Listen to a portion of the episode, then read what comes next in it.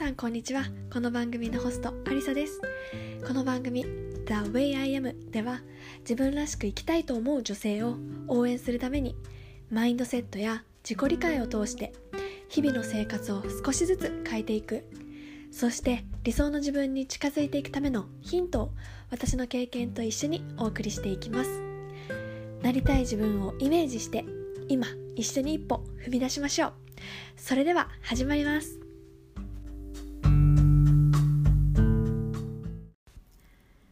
皆さんこんばんはアリサです。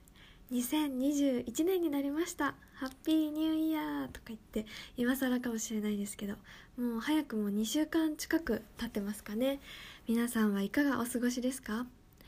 私の住んでいる地域ではめったに雪は降らないんですけど今朝朝起きて窓を開けて外を見たら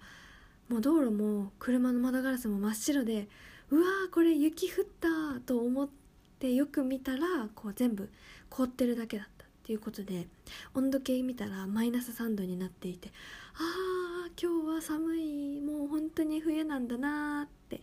感じました。皆さんのお住まいの地域大丈夫ですかね？もう一部の地域ではすごい豪雪になってもう本当に大変な思いをされているっていうふうにも聞いているので皆さん是非本当に安全に過ごしていただければなっていうふうに思います。で今日はあの繊細さんについてお話ししようと思います。でそんな話をする私も実は繊細さんの一人です。で繊細さんがどういう風な正確な人なのかっていうことを話したりだとかあとはまあ繊細さんがこう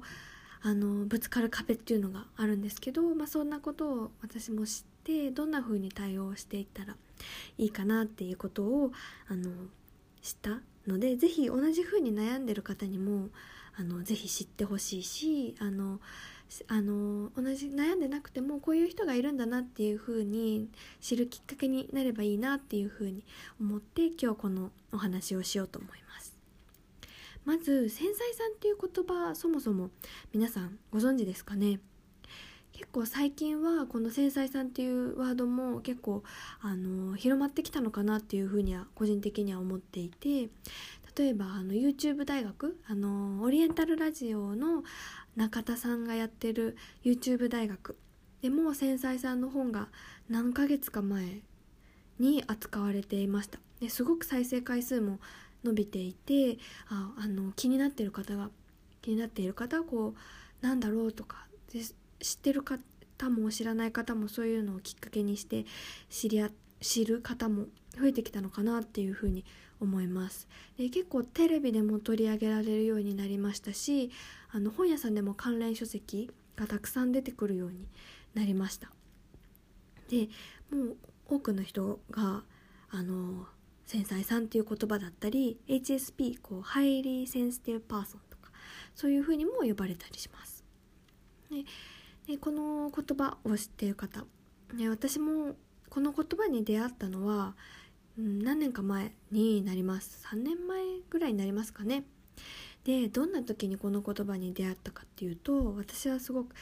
あの一時期こう会社でもうあらゆるこうストレスが重なって一時期休職をしていたことがありました。でその時にこう本屋さんにふらっと寄った時にこの本がすごく私の目に飛び込んできたんですよね。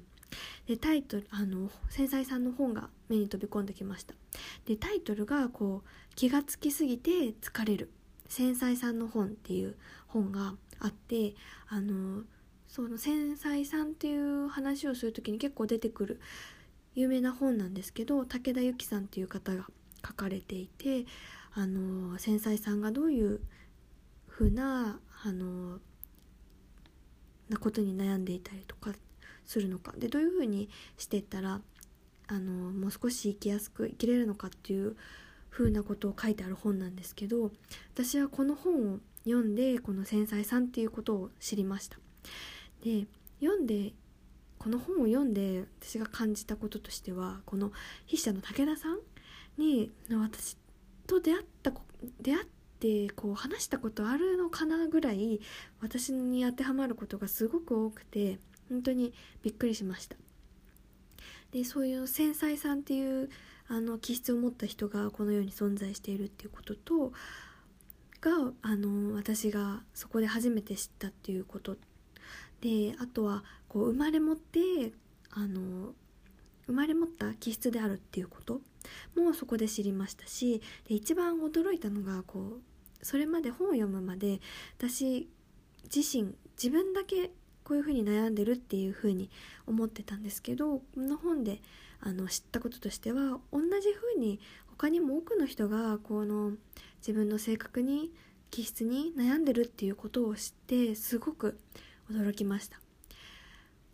辛いことをこう自分ですごく孤独に感じて悩んでたんですけどあ同じ風に悩んでる人が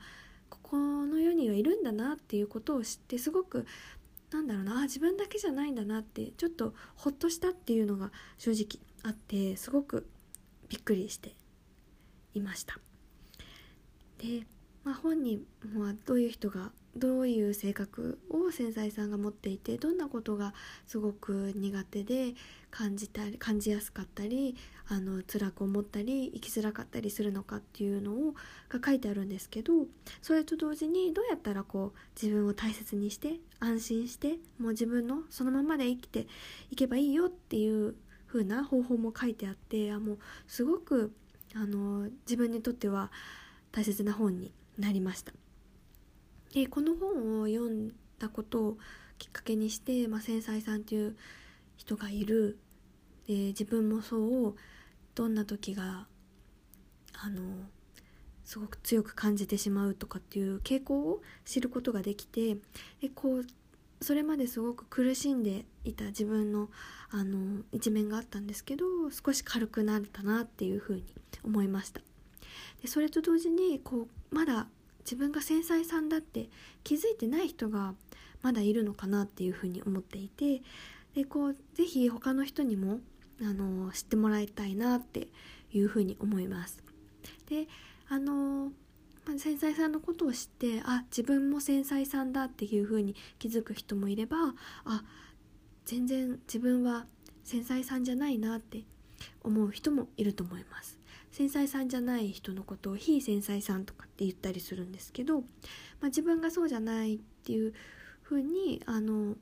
思うだけじゃなくてあ自分はそうじゃないけれどもこういうふうに思う人もいるんだなって自分の周り家族やパートナーと職場の人だったりそういう人の中にはこういうふうに感じる人がいるんだなっていうふうに思ってもらえるとすごくあのその非繊細さんの方の視野も広がるのかななんていうふうに思います。で今日は特にその繊細さんな私が代表してどんな時に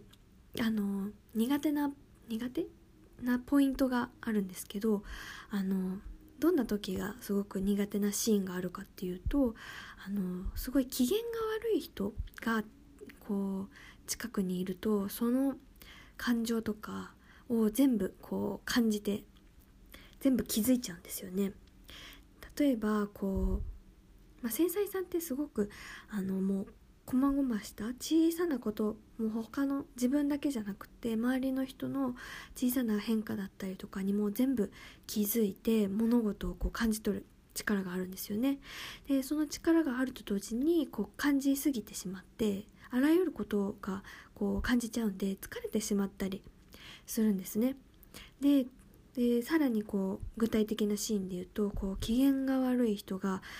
近くにいたりするともう気になって気になって自分の仕事ができなくなったりするんですよね。で、まあ、こう職場のシーンでいくとこう機嫌が悪い人がいるっていう他にもこう自分ではない人が自分ではない誰かを誰かがこう怒られたりこう大きな声でなんか叱責されたりしているのを見ると、怒られてるのは自分じゃないっていうのは自分も分かってるんですけど怒られてる人と同じくらい悲しい気持ちにこうなっちゃったりするんですよね。なんかもうこんなこと言われてああ辛いもうああもう自分はダメなんだみたいな。全然自分は言われてないんですけどもうその怒られてる人と同じこう感じてるんだろうなっていうのを表情とか声のトーンからこう仕草とかからもう全部読み取って気づいちゃうんですよね。で今気づいちゃうって言ったんですけど、まあ、気づくことは悪いことじゃなくて、まあ、その持って生まれた気質なので全然悪いことじゃないんですけどあのその気づかないっていうことができないんですよね。そんななんか他の人のこと気にしなくていいよってこう言ってくれる人もいるんですけどあの、まあ、そうしたいのもあるんですけどなかなかそれがこうコントロールできないんですよね気づかずにもう気づいちゃうんですよね。で本当に周りの人のあの影響を受けやすいっていうところがあってそれがあの繊細さんとしてそのあの何も対応しないと、うん、辛いポイントかなっていうふうに思います。で私がこう私もすごくこれあの苦手なんですよね。もうなんか怒られてる人とかが近くにいたりとか遠くでも大きな声でこうなんか「何なんだ!」みたいなことを言われてるシーンがあるともうあーって萎縮してもう肩がすごい上がって猫背になってもう縮こまってしまうみたいなところがあります。でで私がその繊細さんが自分が繊細さんだってことに気づいてこういうシーンもやっぱ繊細さんのあるあるみたいなんですよね。でどういう風にしたらいいかっていうのがあの本とかいろんなところに書いてあって今私がやってる方法っていうのがこう、まあ、その怒ってるシーンとかこう怒られてる人の感情を読み取ったりとかっていうのはもう気づ気づかずにいることはできないっていうのはもう自分の性質上あの変わらないっていうこれはもう事実だなっていうふうにもう自分を知って認めるっていうことでそれを自分はそういう性格なんだ気質なんだっていうことを知った上でじゃあどういうふうな反応を対応したらいいかっていうのを考えていったらいいのかなっていうふうに学びました。でどういう反応するかっていうことの具体的な例なんですけど例えばその怒られてる人がいる怒ってる人がいるこう大きな声でなんか怒鳴ってうわーって言ってるシーンがすぐ近くで発生しました。で今までの私はああなんかまた始まった。なんか怒られてる人がいる。怒ってる人がいる。なんかすごい変な空気気分悪いな嫌だな辛いなって思いながら自分の仕事をこう続けてたんですけど、まあ、このどういう反応をするかをちょっと自分で考えて選択をするようにしてみようっていう風にあに切り替えてた後。アフター、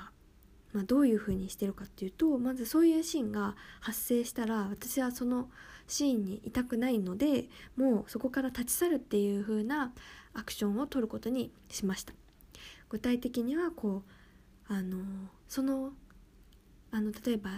部屋でオフィスでそういうことがあったらこうトイレに立ってみ席を立ってみるとかあとはこうお茶を買いに行ってみるとかコーヒー入れに行ってみるとか。あとはもう違う部屋に移動してなんかおほとぼりが冷めるまでちょっと違うところにいるとか。っていうふうにもう物理的に自分がその場所から離れるっていう行動をとることにしました。いてもすごく自分の自分が怒られてるわけじゃないのに怒ってるわけでもないのにすごくあの嫌な気分になるんですよね。だったらもうその気分はもう、ね、変わらないのでだったら自分がどうしたらいいのかなっていうのを選択する。で私はもうそこから立ち去ってその場から離れて自分のあのを大切にしてあげようっていうふうに思いました。で今まではもうその怒られてる人のあ怒られて大変だな辛いなっていうところに寄り添ってた？こういうふうにこう感じてこう共感するみたいな感じになってたんですけど、まあ、それもあの大切なことなんですけど、まあ、何より大切なのはもう自分を優先してあげることが大切かなと思っていてでそそういうふうに思って自分が感じて辛いって思うんだったらもうそこの場所から離れて自分がもう少し楽に安心してあのいられるところにいた方が自分にとってはいいのかなっていうふうに思ってそういう選択を取ることにしました。で最初はなんかこう逃げるようで悪いかなとか思ってたんですけどもう途中からもうどんどんそういうのシーンを繰り返していくともうあのはい始まったと思ってああうるさいうるさいみたいな 感じでもうそこから立ち去るっていうのももう慣れたら全然あの大丈夫になりました。で何より自分のことを大切にできてるなっていう実感も湧いてすごく良かったなっていうふうに思います。であの今あのシーンとしてはこう職場のシーンをあの想定してみたんですけどこれってその家庭の中とかこう家族とかパートナーとかと暮らしてる中でもやっぱりこう機嫌が悪いシーンがあったりっていうのもなんかあったりすると思うんですよね。あとはこう何でしょう買い物しててこう店員さんにすごい文句言ってる人とかもいたりすると思うんです。で日常のいろんなシーンでやっぱりそういうシーンに出会うと思うので、まあ、繊細さんで自分はこう機嫌の悪い人が近くにいるとすごく辛い気持ちになるなっていう方はもうその場から立ち去る違う部屋に移動するっていうことをもうあの自分の決断としてやってみてもいいんじゃないかなっていうふうに思います。なのでもう是非繊細さんの方は特にあのああそういう風にしたらいいんだっていう風に今まで分かんなかった方は是非そういう風にやってもらってとにかく自分を自分ファーストで自分を大切にしてあげるっていうことの上で、まあ、ここの場所から離れるっていう決断をしてみてください。何かこうねあのーそうやって少しでもね自分が心地よく安心してこう過ごせる時間が増えてほしいなっていうふうに思います。はい。そんな感じで繊細さんのこう機嫌機嫌が悪い人の付き合い方というかそのシーンの対処法みたいなことについてお話ししました。皆さんにこれがすごく役に立ったら嬉しいなーなんて思います。そしてあのポッドキャストでちょっとあのこれも続けていきたいなっていうことがあってあのポッドキャストの毎回のエピソードの最後に「今日の私のスモールウィン」っていうコーナーを作ろうと思います。自分でやってるんですけど今日のスモールウィンのコーナーっていうのはもう私がこう自分のことでこう何か今日よくやったなってこう自分を褒めてあげたいなって思うことをあの一言いうコーナーです。でなんでこれをやろうと思ったかっていうとこう自分を含めてこう自分のことをあのすごくいろんなことを一生懸命やってるのにこうあまり過小評価してしまってる人が多いのかなっていうふうに思っています。で自分はまだまだとかもうまだまだだからとかこう人と比べてなんちゃらとか全然ダメだとかっていう風に言ってる人とか思っちゃってる人が多いのでこうもうそうやってこうあの頑張りすぎちゃってもう疲れ果ててパタッと倒れてしまうっていうことがすごく悲しいことだなっていう風に思っていて過去に自分もそういう風になったことがあるのでもうどんどんもう小さなことでもいいから自分でこれはよくやったなって思うことを1日1個でも、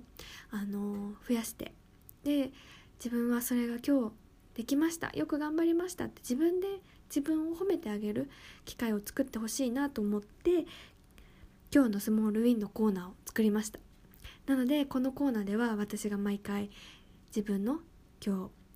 日よくやったなってことをあの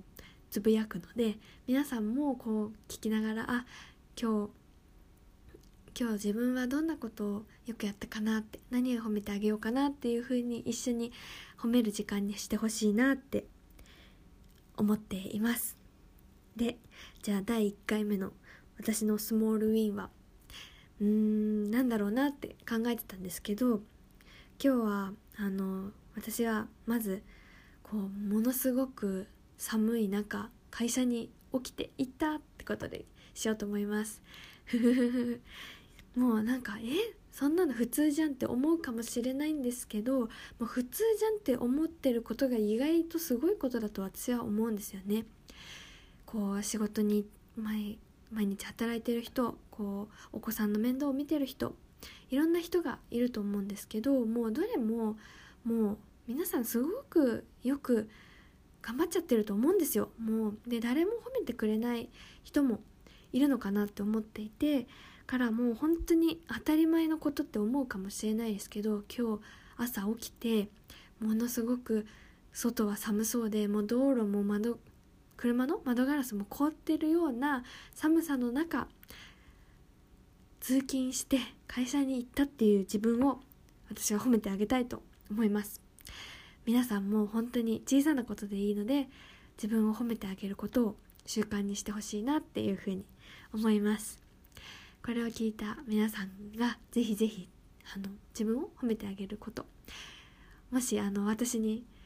あの教えてもらったら私も全力で一緒にわーいと褒めさせていただくのでもしもし何かあれば教えてもらえたら嬉しいです。今日はそんな感じで繊細さんのことと繊細さんがあの苦しむワンシーンの対処法そして今日のスモールウィンのコーナーでお送りしました。今日も最後まで聞いていただいてどうもありがとうございました。また次のエピソードでお話ししましょう。それではバイバーイ。